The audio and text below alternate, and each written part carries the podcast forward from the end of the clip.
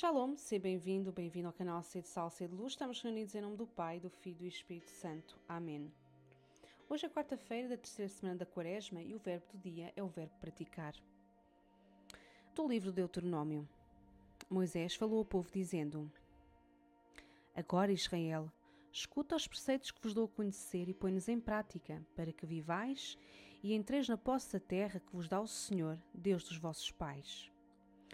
Ensinei-vos estas leis e preceitos conforme o Senhor meu Deus me ordenara, a fim de os praticardes na terra de que ides tomar posse. Observai-os e ponde-os em prática, porque eles serão a vossa sabedoria e a vossa prudência aos olhos dos povos, que ao ouvirem falar de todas estas leis dirão: Que povo tão sábio e prudente é esta grande nação.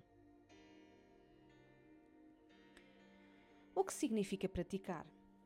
Significa fazer algo, exercer com regularidade uma atividade, treinar, adquirir experiência. Como é que um atleta se torna atleta? Correndo, treinando todos os dias, esforçando-se, renunciando a alimentos e atividades que possam afetar o seu desempenho. Como é que aprendemos a fazer uma receita? Fazendo várias vezes, colocando as mãos na massa, retificando os ingredientes. Como é que aprendemos a conduzir? Conduzindo, estudando e respeitando as regras de trânsito. Como é que nos tornamos cristãos semelhantes a Jesus?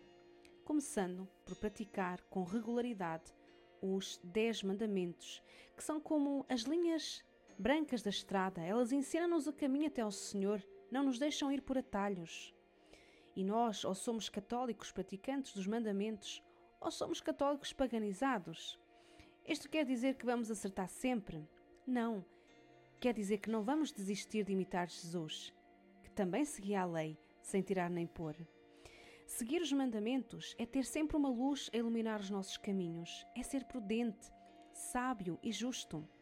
É pela prática dos mandamentos que chegaremos à perfeição de filhos de Deus, porque um bom filho escuta e obedece ao seu pai. Nunca chegaremos à santidade se não começarmos a viver os mandamentos.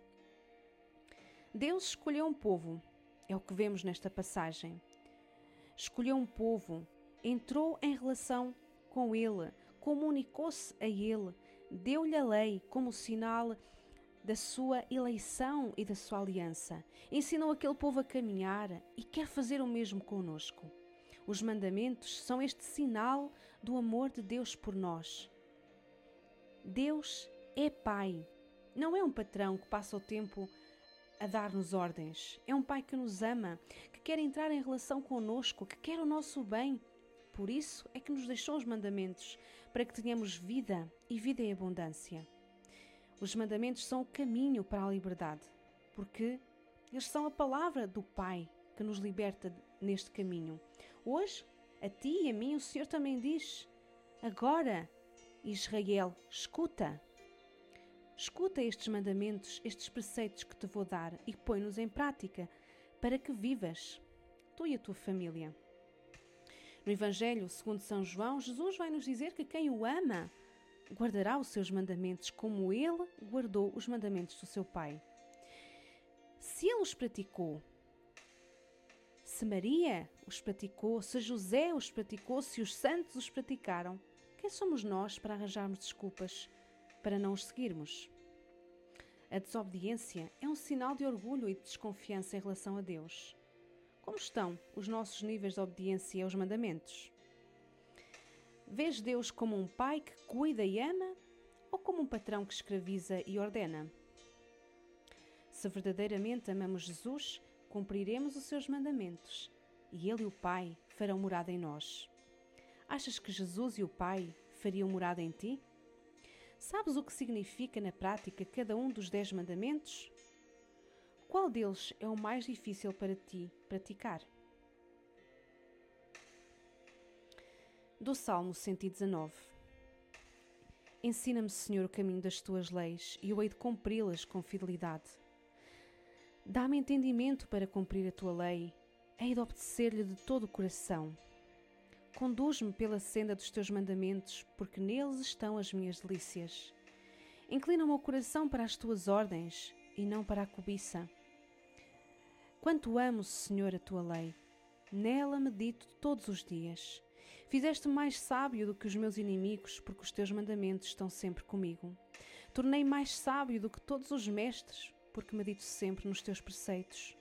Entendo mais do que os anciãos, porque cumpro as tuas instruções. Desviei os meus pés de todo o mau caminho para obedecer às tuas palavras. Não me tenho desviado das tuas sentenças, pois és tu quem me ensina. Como são doces ao meu paladar as tuas palavras, mais doces do que o mel para a minha boca. A tua palavra é farol para os meus passos e luz para os meus caminhos. Glória ao Pai, ao Filho e ao Espírito Santo, como é no princípio, agora e sempre. Amém. Estamos reunidos em nome do Pai, do Filho e do Espírito Santo. Amém.